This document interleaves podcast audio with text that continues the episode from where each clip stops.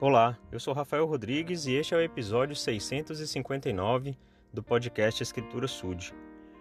Em Mateus, no capítulo 1, eh, em alguns versículos, especialmente utilizando da tradução de Joseph Smith, nós podemos encontrar uma advertência do Senhor a respeito dos sinais da segunda vinda dele. Então nós já estamos vivendo nos momentos em que se aproximam ou que se tornam cada vez mais claros estes sinais da segunda vinda de Cristo. Então nós precisamos ter isso como uma palavra de alerta, de advertência.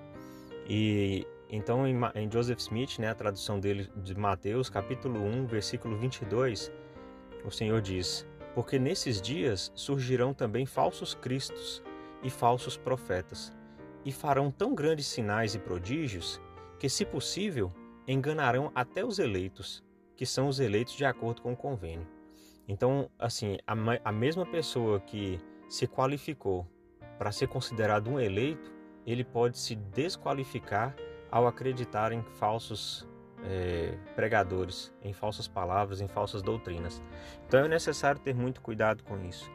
E então, para complementar, no versículo 37, ele diz novamente: E o que entesourar minha palavra não será enganado porque o Filho do Homem virá e enviará seus anjos adiante dele com o grande som de uma trombeta, e eles ajuntarão o restante de seus eleitos dos quatro ventos, de uma a outra extremidade do céu.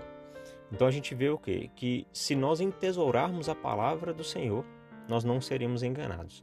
Por isso é tão importante a gente ter primeiramente um testemunho e é, uma prática, é, um hábito de ler e estudar as Escrituras todos os dias para que a gente não seja enganado, para que a gente não caia é, nas armadilhas que, mesmo que sejam involuntárias, mas são realizadas por pregadores do Evangelho, por pessoas que é, se dizem é, ensinar o verdadeiro Evangelho de Jesus Cristo, mas na verdade são instrumentos nas mãos do inimigo para cumprir essa profecia de que até mesmo os eleitos poderiam ser enganados.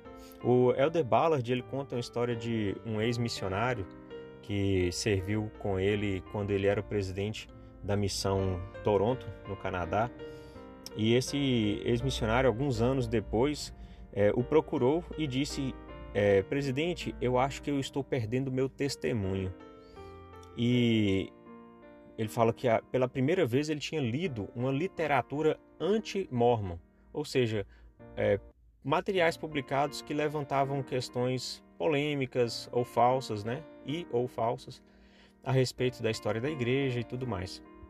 Então, é, ele queria dúvidas, ele, ele adquiriu essas dúvidas e não conseguia ninguém que pudesse respondê-lo, então ele procurou o presidente Ballard.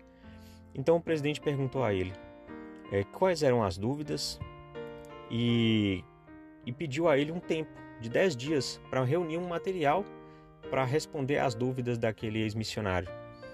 E então eles se despediram, é, mas o presidente perguntou para ele: Elder, você me fez várias perguntas hoje e agora eu tenho uma para você. Há quanto tempo você não lê o livro de Mormon? Então o, o ex-missionário baixou a cabeça, ficou olhando para o chão e disse que realmente fazia muito tempo que ele não lia. Então o presidente Ballard falou o seguinte: Bom, eu vou me preparar para responder suas perguntas, mas nesses 10 dias eu quero que você leia o livro de Mormon uma hora por dia, até a gente se encontrar de novo. Quando eles se encontraram, o presidente estava lá com muito material, né, papéis e tudo, para começar a responder as dúvidas daquele ex-missionário, mas ele disse logo no início: Presidente, isso não será necessário. Sei que o livro de Mormon é verdadeiro, sei que Joseph Smith é um profeta de Deus. E, e o presidente falou: Não, isso é ótimo, mas você terá as respostas às perguntas de qualquer maneira. Eu trabalhei muito para isso, então eu quero que você escute. Então, assim, ele, eh, o presidente respondeu todas as dúvidas que ele tinha né, levantado naquele, naqueles momentos. E, e ele perguntou: Helder, o que aprendeu com isso? E ele disse: Dê ao Senhor o mesmo tempo. Né? Ou seja, ele tinha despendido um tempo é, se desviando dos materiais oficiais da igreja, das escrituras propriamente, para ler coisas publicadas por outras pessoas, né, principalmente opositores da igreja ou do evangelho de Jesus Cristo, e ele não tinha dado o mesmo tempo para o Senhor mostrar para ele através da inspiração, através do verdadeiro é, Espírito que, que pode testificar no nosso coração.